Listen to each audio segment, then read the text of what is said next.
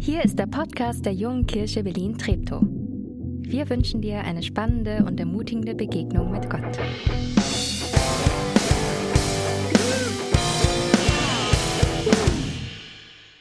Ja, einen wunderschönen guten Morgen auch von mir. Ich bin Nathanael, einer der Pastoren hier. Dirk habt ihr ja schon kennengelernt. Er moderiert heute. Ich habe die letzten Wochen mit Begeisterung die Olympischen Spiele und auch die Paralympics verfolgt und gar nicht so sehr wegen dem ganzen großen Tamtam darum und man kann über die IOC denken, ja, was man will und da läuft bestimmt vieles schief. Ich finde beeindruckend, vielleicht vor allem bei den Paralympics, die Biografien, die hinter diesen Menschen stecken, die da antreten. Und eine Biografie, die ist mir besonders zu Herzen gegangen, das war die von Al-Khalifa, nee, Anas Al-Khalifa. Ich weiß nicht, ob einer von euch von ihm gehört hat oder das ging ein bisschen durch die Medien. Flüchtling vor einigen Jahren aus, aus Syrien geflüchtet, über die Türkei, dort hat er in der Obstplantage gearbeitet, weiter nach Deutschland gekommen, mit dem Ziel, hier zu arbeiten und Geld an die Familie zu schicken. Er hat gehofft, dass sein Vater und sein Bruder irgendwann nachkommen.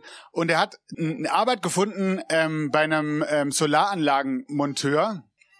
Und Matthäa ist hier, das finde ich super. Du hast alle Freiheiten heute Morgen, ähm, hier mit die Predigt mitzugestalten. Und er, er bekommt einen Job hier in Deutschland als ähm, Solaranlagenmonteur.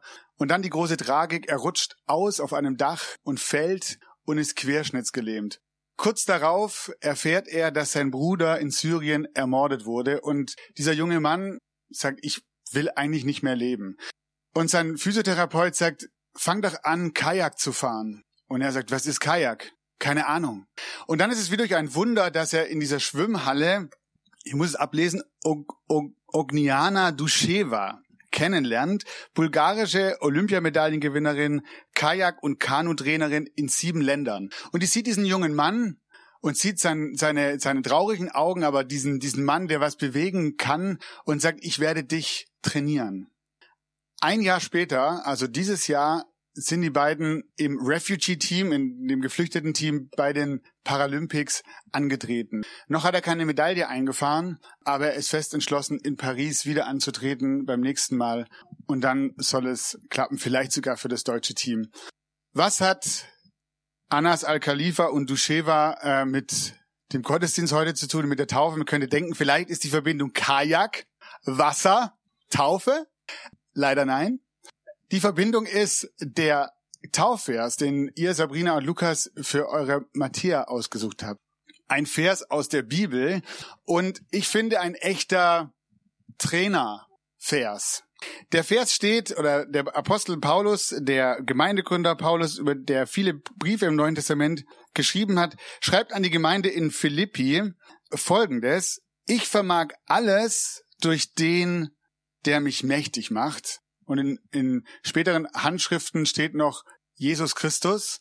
Für Paulus war das klar, wer hier gemeint ist, aber das wurde noch angefügt. Ich vermag alles durch den, der mich mächtig macht, nämlich Jesus Christus. Ich finde, auf den ersten Blick ist es ein in hohem Maß sportlich, kämpferisch, kämpferischer Vers. Wir beiden, ich und Jesus, sind ein unschlagbares Team. Wir haben die Macht, die Welt aus den Angeln zu heben.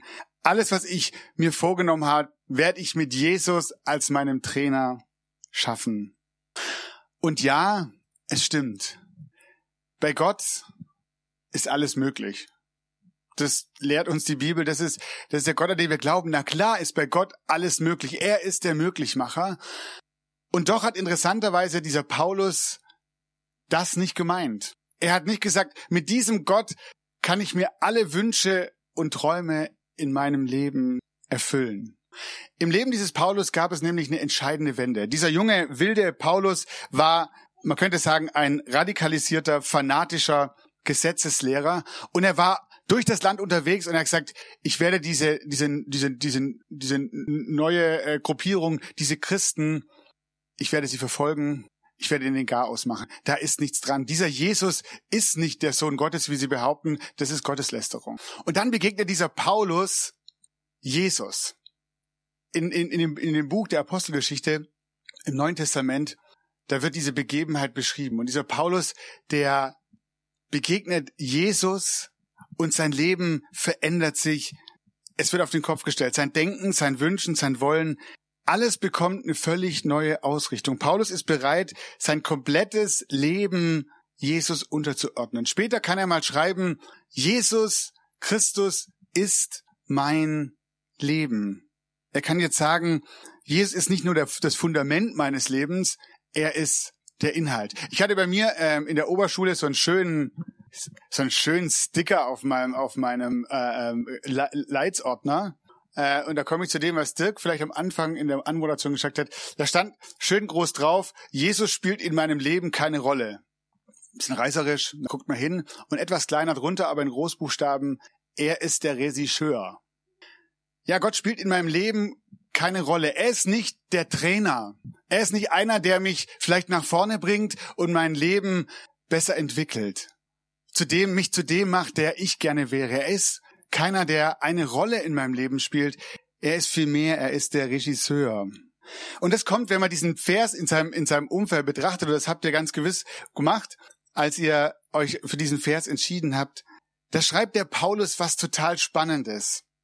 Er sagt nämlich, wir springen von diesem Vers 13, zwei Versen nach vorne, da sagt er, ich habe gelernt, mir genügen zu lassen, wie es mir auch geht. Ich kann niedrig sein und kann hoch sein.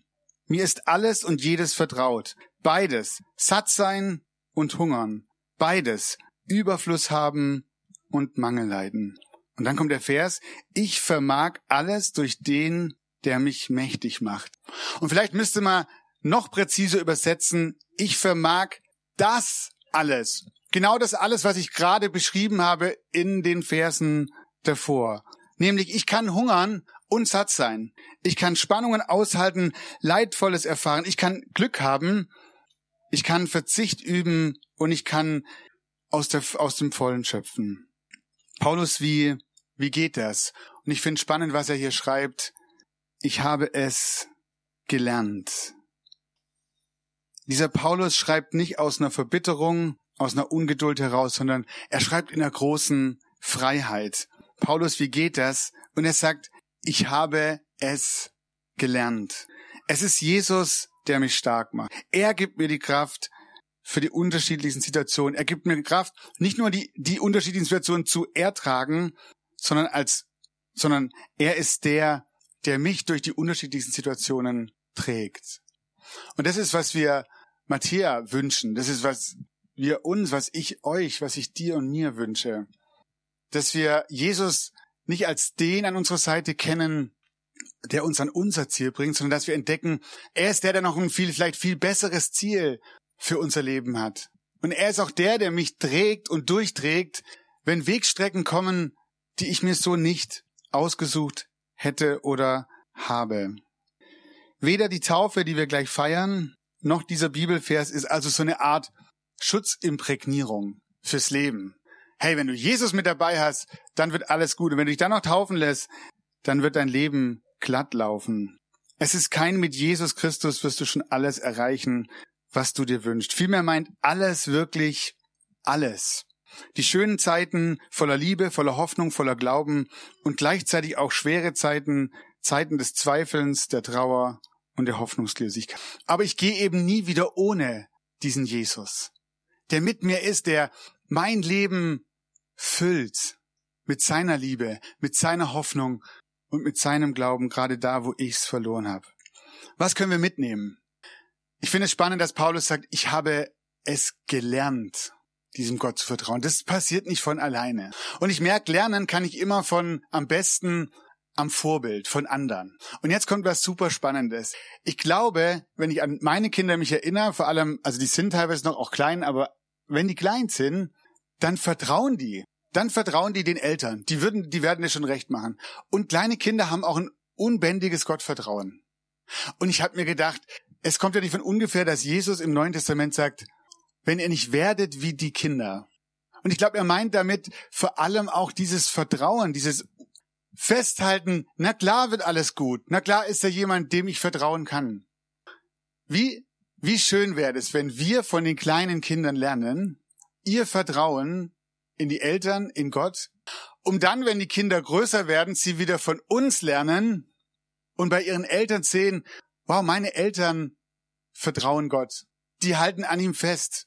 Gerade vielleicht in Situationen, wo es schwierig und herausfordernd ist. Lasst uns von den Kindern lernen, dieses Vertrauen. Und dann dieses Vertrauen leben und es dann wieder weitergeben. Kannst du das heute Morgen über dein Leben sagen? Ich vermag das alles. Das alles, was gerade in deinem Leben drinsteckt, an Höhen und Tiefen. Ich kann das alles, weil ich weiß, dass Jesus mir die Kraft dazu gibt. Ich wünsche es dir, ich wünsche es euch und auch mir. Amen.